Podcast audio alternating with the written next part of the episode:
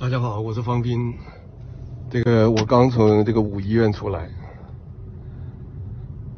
哎，这我一进五医院啊，他就有一个殡仪馆，武昌殡仪馆的这个拖尸体的车子。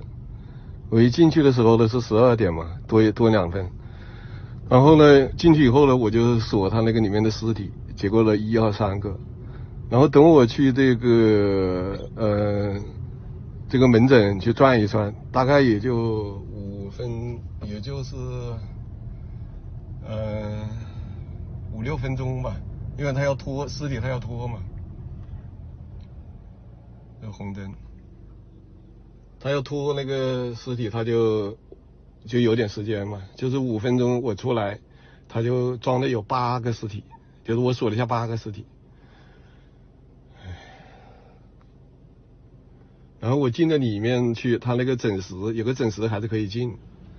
我进去以后呢，里面是有一个小伙子已经喘不过气了，他已经上气不接下气了，因为他父亲要死了嘛，打电话已经说不出话了。然后我去这个去看了一下，他那个生命特征，就是基本已经完了，就算是已经死了吧，就是只是在蹦啊蹦，有有点那个，就是动啊动那种。就是急速动啊动就那种，就是快完了，也是快死了。然后我从那出来以后呢，他那个又在抬尸体，然后管装尸人，他说尸袋尸袋，他就喊叫拿尸袋。里面究竟有几个，这个就不知道了，因为他可能就是中午来收一次呗，什么时候再来收一次呗，就这么一个情况。看来五医院，五医院看来死的这个比较多。这个新闻报道，这些报纸都不来报道。好，那我就先往那个，我再去看一下他们说的那个国际博览中心的物资吧，看那边的物资究竟这个是不是积压，有还是没有，我再去看一下吧。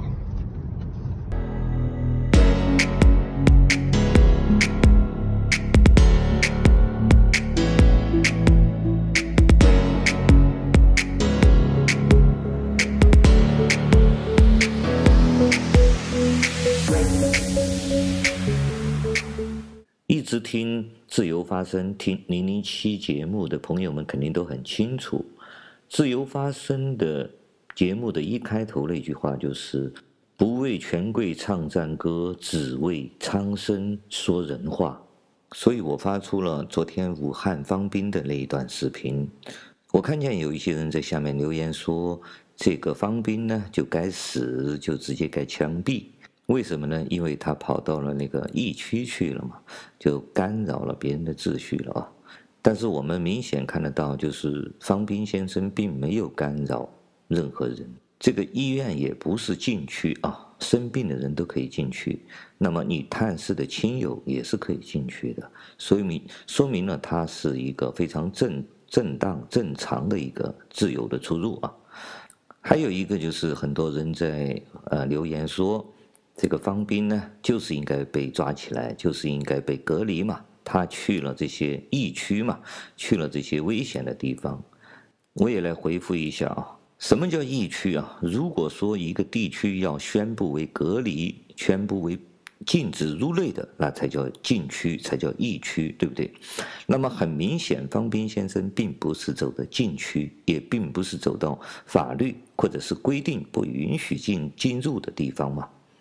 我们可以看到他在那个门口和那些保安和这些医院的工作人员、其他的拉尸体的那些人都有对话的，而且他的出入那个门卫管理啊这些方面也没有禁止他，说明什么呢？说明这个地方首先并不是所谓的疫区啊，这是第一点啊。第二点呢，方斌先生会不会感染？当然，我认为是有可能的，因为他的防护措施呢，恐怕就是说不一定。能够完全隔绝，是有几率感染上这个病毒的。但是我们可以看到，呃，无论是在拉尸体的，还是门口的保安，还是那些病人的家属，他们的那个保护措施和方斌先生呢也是相似的啊、那么他们需不需要隔离呢？或者需不需要去检查呢？这个我们暂且不说。就方斌先生来说，他的确是有可能，因为他的如果防护措施做得不好，他在这个地方进出，啊，经接触到这些受感染的这些呃人或者尸体，和在这个医院这个附近啊啊出入，他当然是有几率，呃，有这个感染的风险的。所以说，方斌先生呢，可以会被检查或者检测，这些是没有问题的。但是我们明显看到，箭头一开头是破门而入的，是一帮警察，并不是真正的所谓的那个防卫，并不是医院的人士或者是防御部门的人。而且在那帮人破门而入的时候，并没有证明方斌先生是患者，只能说是怀疑他有可能。染上了这个啊，感染上了这个病菌，对不对？这说明几件事哈。第一个说明，第一个并不是方斌先生违法犯罪了。第二个呢，只是一个啊医疗的手段啊。好了，那么既然是这两点，为什么要警察来上门去抓他？我们从方斌后来被放出来的那个视频中，他自己说的，那么他实际上是带到带到派出所去做笔录啊，是。问他为什么要录这种视频传播出去，而并不是对他进行身体检查，对不对？然后呢，如果说就算要隔离这个病患者啊，你只是对他的身体进行隔离，但是你没有权侵犯他的言论自由啊。那么他能不能用手机呢？能不能打电话呢？能不能上网呢？难道医生有资格管这个吗？哪怕你们说的破门而入是合法的，是可以的，需要把方斌先生去检查身体，去隔离他啊，不允许他跟其他人见面。但是他发视频、打电话，并没有给人接触啊，这个是哪一条法律规定的？哪一个疫情法可以这样规定的？难道说话也会传染吗？发视频也会传染给别人吗？你用物理的手段让他。避免给外界接触和其他人接触，但是你没有资格禁止这个公民使用他的通讯工具和外面打电话，可以发视频，可以拍摄，对吗？如此简单的道理，那些人还在胡搅蛮缠，还在我的这个视频之下留下这样的言论。零零七呢，平时很少回复这样的啊，我今天就说这么两句就好了。本期节目呢，我先从香港的一件事情说起啊，在香港呢，确诊了多例的武汉肺炎的患者啊，其中昨天呢，有人曝光有一一对老夫妇啊，在武汉去的老夫妇，他们也被确诊为得了武汉肺炎，确诊为这个新型冠状肺炎的病啊。有香港的网友呢，就看到这个有一个男人，有个老头啊，他的名字叫邓麒麟，就突然就想到了。在中国，二零一七年以受贿罪被判处有期徒刑十五年的，有一个叫邓麒麟的湖北武钢的董事长啊，是同名同姓的啊。据说香港的很多网友呢就觉得大开眼界啊，他们以为又是云南的孙小果在线啊。我们大家都知道那个孙小果的事件啊。因为在一七年的时候，中国有一个武钢的那个董事长啊，的确叫邓麒麟，他被判了十五年。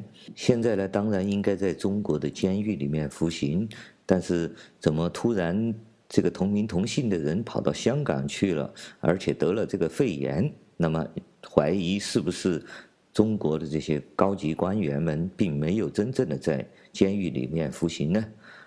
当然，这个猜测了，我估计不一定真实啊。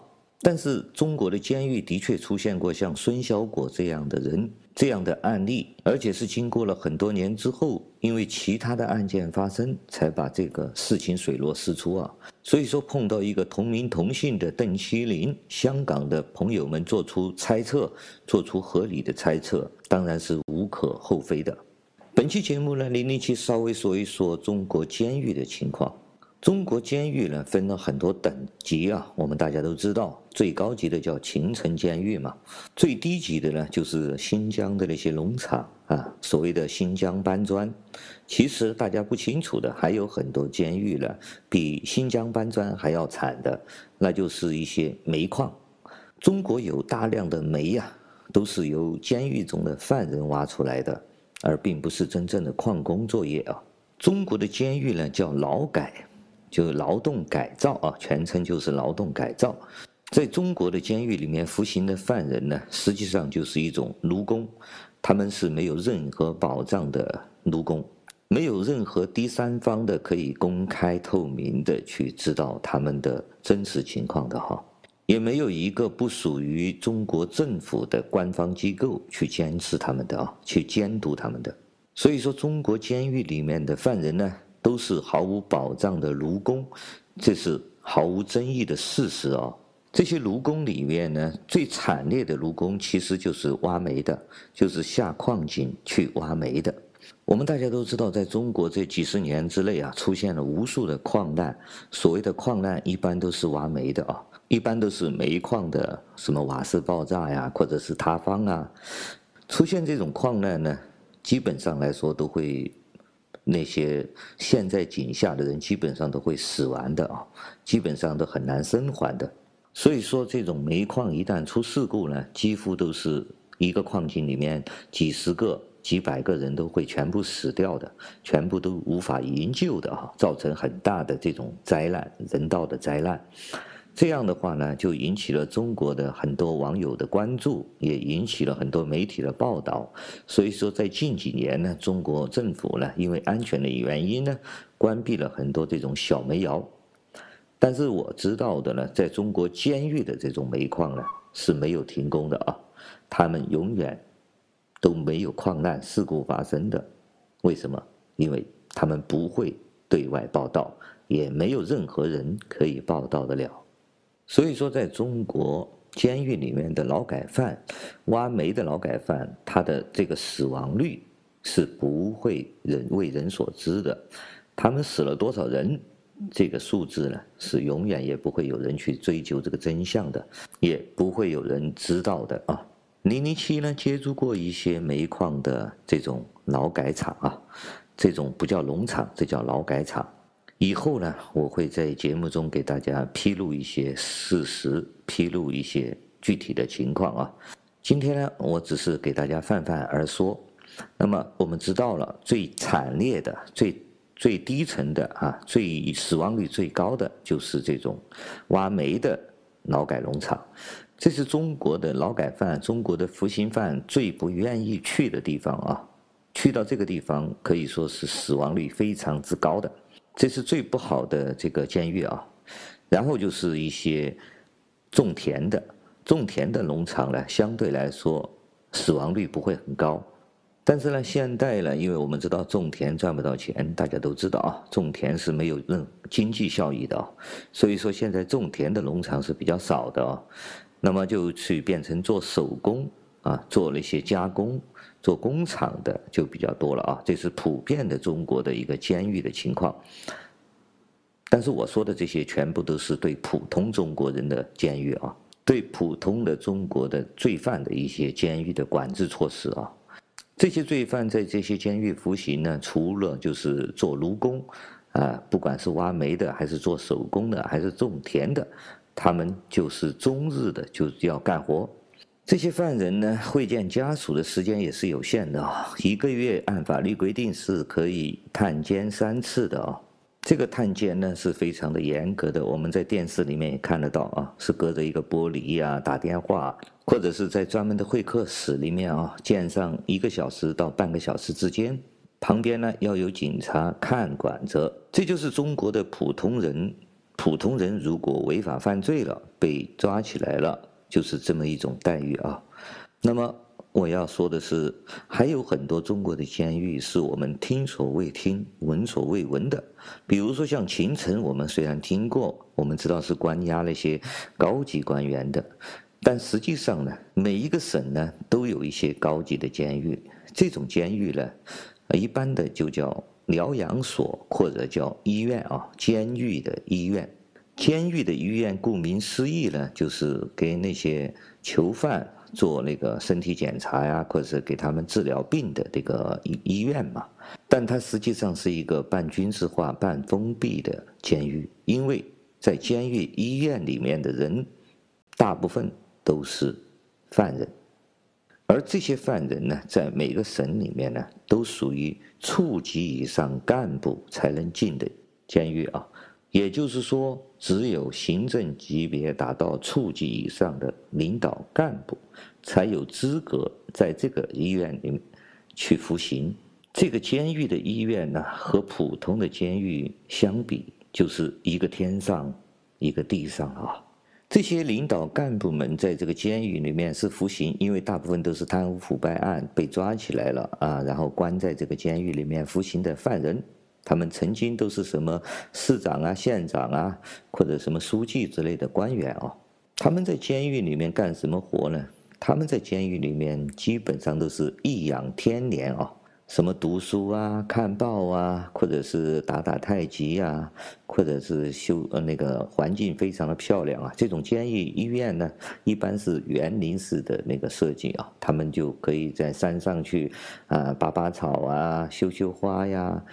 还有领导干部们啊，年纪可能也比较大一点了，他们又有医生在旁边给他们治疗，就成了他们的一个疗养所、疗养院啊。不仅空气清新啊，远离市区的那个嘈杂和烟尘，在一个世外桃源一般的一个监狱的那个山林之中啊，退隐，相当于是这种概念哦，那是活得非常的潇洒，非常的舒服的。在这种医院里面呢，在这种监狱的医院里面呢，还有一个非常与众不一样的，与普通监狱想都不敢想的那个。场所啊，这个就叫探视大楼。这个探视大楼呢，是按照三星级或者四星级的标准建立的一栋楼啊，全酒店式的管理啊，和四星级的宾馆是一样的啊。里面的那个房间都是一应俱备的啊。服务员的标准呢，那也是按照四星级的标准的服务员服来给这些宾馆来服务的。既然叫探视楼呢，那当然是来探望这些这些犯人的这个家属来住的哈。那么有一个很有趣的就是什么呢？在这个这种监狱的医院里面的犯人呢，他们星期六一个星期有一天时间可以住在这个探视楼里面的，只要他们的家属愿意付钱，就可以。跟他的老婆，跟他的亲人们，在这个探视宾馆里面住上一晚上的啊，他不需要回监牢房的。这个当然是属于啊人性化的管理了，这当然属于西方的人权标准了，是完全符合的啊。所以说呢，我们中国的领导干部们呢。哪怕是坐牢，他们都可以享受到啊西方的这种完全的人权标准的这种待遇的啊，在这种监狱里面服刑的这些领导干部们呢，甚至还可以啊离开这个监狱医院的啊，因为这种探视楼虽然很高档，有四星级了，但是呢，他们还是达不到。这种五星级的标准嘛，所以说他们呢还可以选择去在那个市区里面去租一个五星级的宾馆，然后由监狱的这些人带着他们呢，跟他的老婆小孩或者跟他们的家属们呢，去啊市区里面，或者是找一个更好的场所去住上那么一晚上，或者住上那么两天的啊。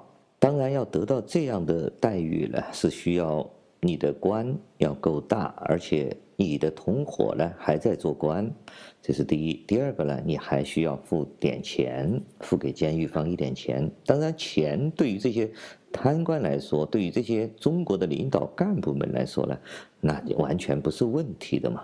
秦城监狱这种啊，国家级的领导们住的那个什么样子呢？我零零七是没有资格去打听的哈，也不太了解，但是。我所了解的一些省部级的这些高档监狱啊，高档疗养所呢，的确是让人是流连忘返了。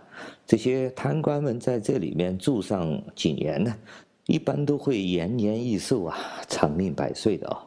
而且他们的标准呢，是和西方最发达国家的监狱是绝对接了轨的啊。